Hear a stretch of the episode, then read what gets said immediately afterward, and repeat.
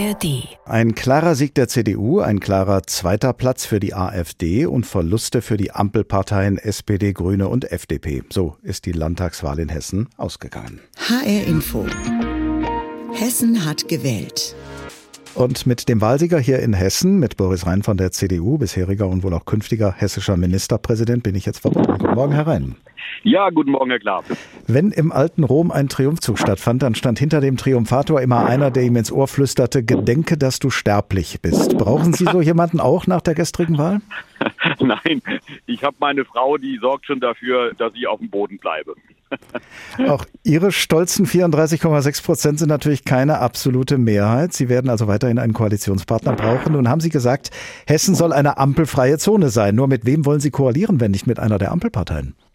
Das Ergebnis ist ja so klar und so aussagekräftig, dass die Bürgerinnen und Bürger in Hessen CDU-Politik wollen und all das, was wir auch in den letzten Wochen und Monaten deutlich gemacht haben, umgesetzt haben wollen. Und deswegen wird es natürlich notwendig sein, einen Koalitionspartner zu finden, der bereit ist, mit uns so viel wie möglich unserer Programmatik umzusetzen. Ja, deswegen werden wir jetzt in die Sondierungen eintreten, natürlich mit unserem Koalitionspartner, mit den Grünen, aber eben auch mit den Sozialdemokraten. Und ich möchte auch sehr gerne mit den Freien Demokraten sprechen. Mit den Grünen haben Sie ja jetzt Erfahrungen sammeln können, als Ministerpräsident ja in letzter Zeit auch, weil Sie ja mittendrin gewechselt haben.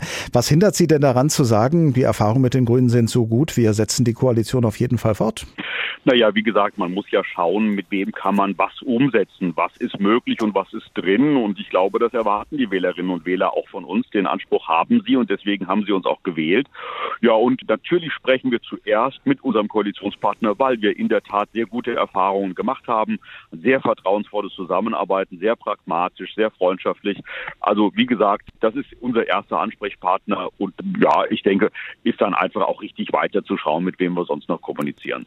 Sie haben haben gerade gesagt, es geht darum, was Sie durchsetzen können in einer Koalition. Was könnten Sie denn zusammen mit der SPD durchsetzen, was Sie zusammen mit den Grünen nicht durchsetzen konnten? ja, das wird sich ja dann ergeben in den Gesprächen. Sie wissen es genau noch nicht? Deswegen, ja, genau. Aber Herr Klapp, genau deswegen führen wir ja die Gespräche, um genau das rauszufinden. Deswegen wäre es falsch, sich jetzt auf einen ausschließlich zu kaprizieren. Das bedeutet aber natürlich nicht, dass wir nicht eine Wertschätzung für alle Partner haben. Und das geht natürlich auch für den aktuellen Koalitionspartner. Das wissen aber die Grünen auch. Und ich glaube, die Grünen finden es auch ganz selbstverständlich, dass man eben auch mit den anderen spricht. Ich finde, das muss unter Demokraten auch möglich sein. Stichwort Wertschätzung. Eine Umfrage sagt, dass sich mehr Menschen hier bei uns in Hessen eine Koalition von CDU und SPD wünschen als eine Koalition von CDU und Grünen. Bei den Anhängerinnen und Anhängern der CDU ist das allerdings umgekehrt. Wessen Interessen sind Ihnen denn da wichtiger? Ja, das sind ja alles sehr knappe Umfrageergebnisse, die das so zeigen. Ich kann es einfach nur noch mal sagen, ich will Sie nicht langweilen, aber wir müssen schauen, mit wem können wir am meisten unserer Programmatik umsetzen. Und die Themen liegen ja auf dem Tisch und wer ist bereit, welchen Weg mit uns zu gehen. Und dann glaube ich, wird das auch CDU-Anhänger und CDU-Wähler sehr freuen, wenn wir da zu einem guten Ergebnis kommen. Und worüber genau wollen Sie mit der FDP reden? Mit Ihren fünf Prozent, die wird Ihnen als Koalitionspartner nicht reichen. Und als drittes Rad am Wagen sozusagen brauchen Sie sie ja auch nicht, wenn Sie mit einem der beiden anderen klarkommen. Ja, aber sie ist natürlich einer der demokratischen Partner im Parlament. Und wir Christdemokraten haben über sehr viele Jahrzehnte, muss ich sagen, sehr gute Erfahrungen, freundschaftliche Erfahrungen mit der FDP gesammelt. Und die FDP hat uns oft in schwieriger Lage geholfen. Und ich finde, dass es deswegen angemessen ist, dass es auch was mit Stil zu tun hat, mit ihnen zu sprechen. Und wenn sie möglicherweise nicht an einer Regierung beteiligt sind, ist es aber doch wichtig, dass man mal wenigstens miteinander gesprochen hat, weil man ja in einem Parlament gemeinsam die demokratischen Fraktionen verkörpert. Die AfD ist in Hessen auf Platz zwei gelandet, ist so stark wie in keinem anderen westdeutschen Land im Moment. Es gibt Leute, die sagen, da bildet sich auch schon eine Stammwählerschaft der AfD heraus. Ihre Partei, die CDU, hätte von allen Parteien wahrscheinlich am ehesten die Chance, die AfD zu begrenzen. Wie wollen Sie das machen? Ja, durch klare Sprache, durch auch klare konservative Positionen, aber eben nicht mit falschen Signalen garniert. Und das bedeutet klare Positionierung bei der Migrationssteuerung und Begrenzung der Migration. Das bedeutet aber auch eine sehr klare Sprache bei der inneren Sicherheit.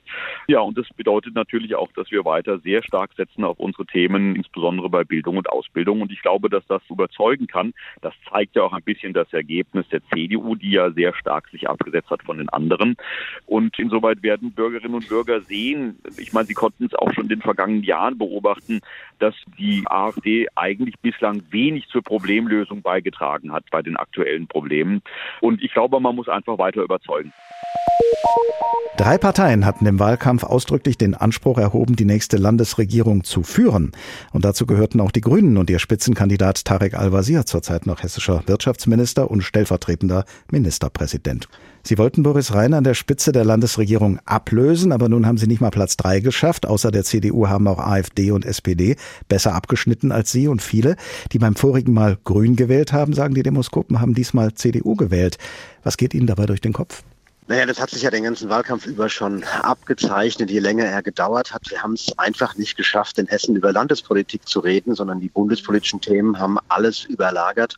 Und die Parteien der Ampelregierung haben nicht nur keinen Rückenwind gehabt, sondern richtig Gegenwind. Das hat natürlich auch uns getroffen. Insofern hätte ich mir ein besseres Ergebnis gewünscht. Ganz klar, habe auch für ein besseres Ergebnis gekämpft.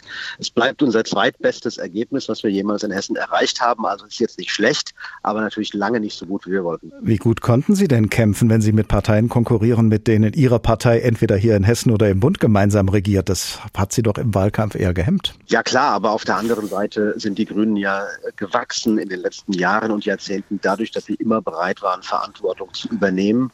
Und deswegen ist aus meiner Sicht jetzt eine Haltung nach dem Motto bloß nicht regieren absolut falsch. Ich glaube auch am Ergebnis der FDP kann man sehen, dass ein Kurs, der eher sagt, wir sind quasi Opposition in der Regierung, auch nicht belohnt wird.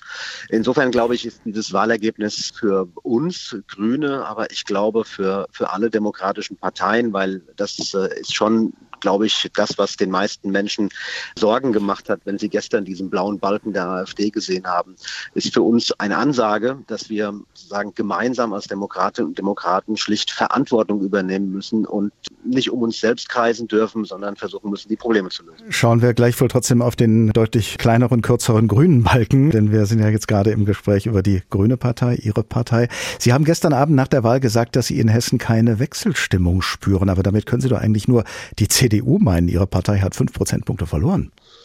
Nein, es geht ja um die Frage, wie zufrieden sind die Menschen mit der hessischen Landesregierung. Die ist bisher schwarz-grün.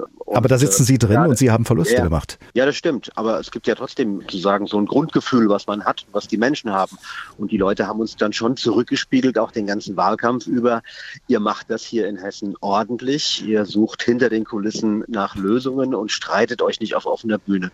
Das ist schon etwas, das ist sehr, sehr gut angekommen. Und ich glaube, das sieht man auch daran, wie gesagt, gesagt, dass wir trotz sehr, sehr starkem Gegenwind, eigentlich über das ganze letzte halbe Jahr, gerade gegen uns Grüne, quasi von allen Seiten in Hessen doch ein sehr, sehr ordentliches Ergebnis gemacht haben. Ich meine, wenn Sie es mal historisch betrachten, wie gesagt, ist das zweitbeste, was wir in über 40 Jahren jemals hatten. Daraus aus all dem, was Sie sagen, kann man schließen, dass Sie sehr gerne die Koalition fortsetzen möchten mit der CDU. Boris Rhein hat allerdings auch eine andere Option. Er könnte mit der SPD koalieren. Was würden Sie ihm denn bieten, damit er sich für Sie und nicht für die SPD entscheidet?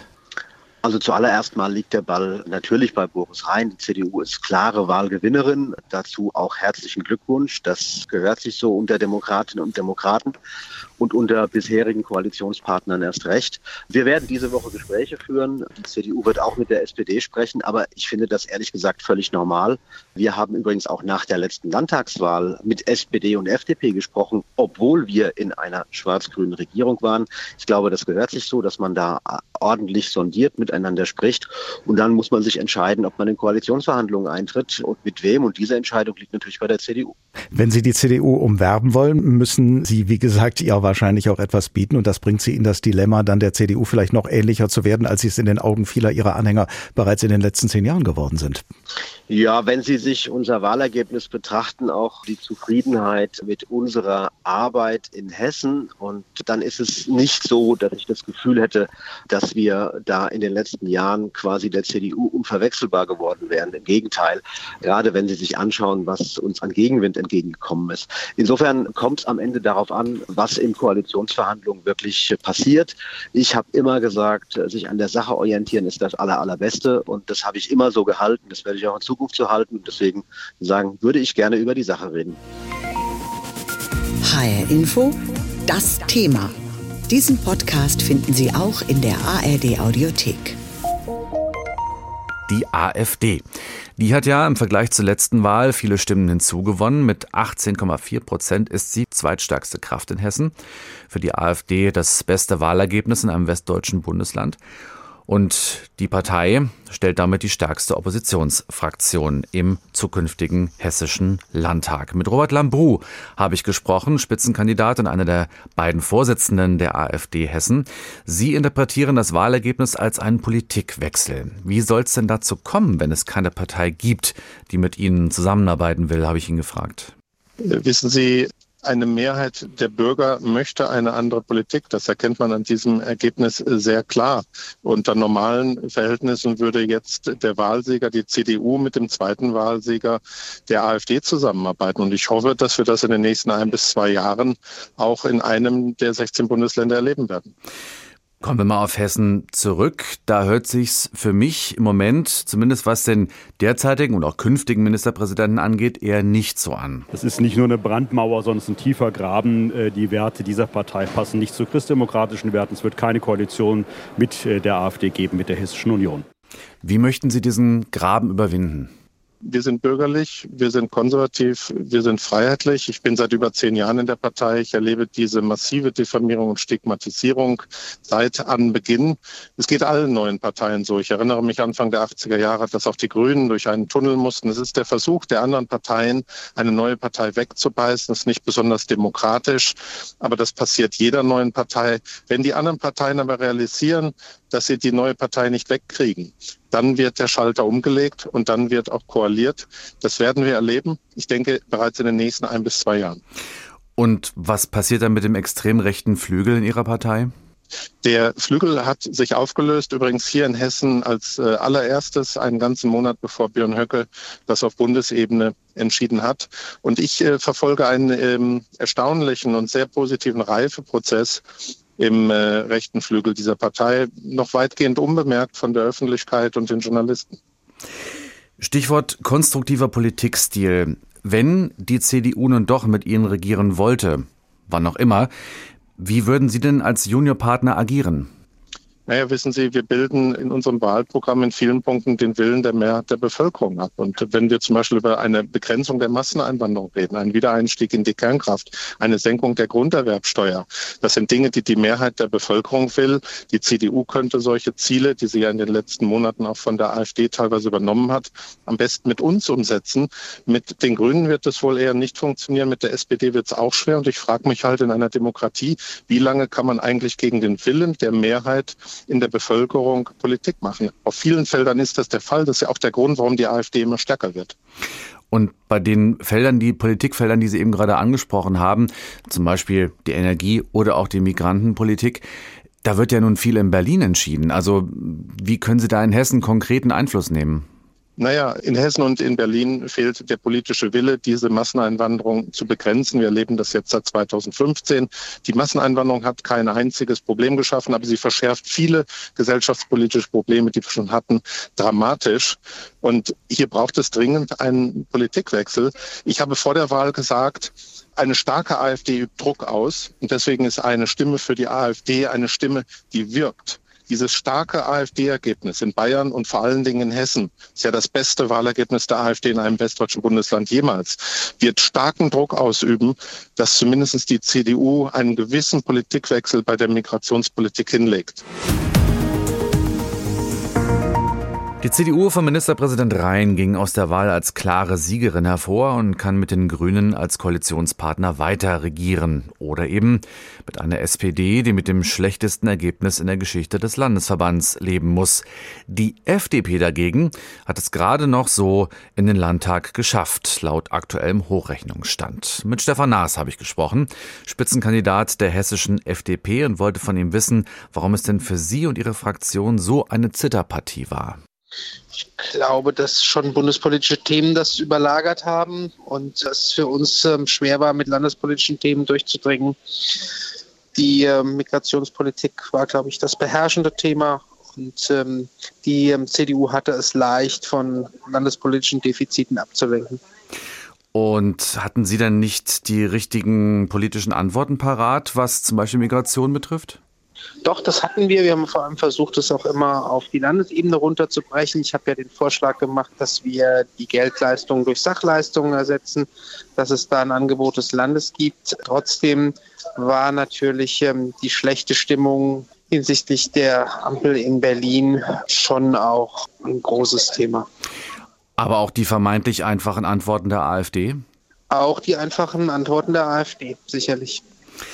Als äh, Koalitionspartner für Boris Rhein fallen Sie nun wohl wahrscheinlich aus. Was wird der FDP-Landesverband nun tun?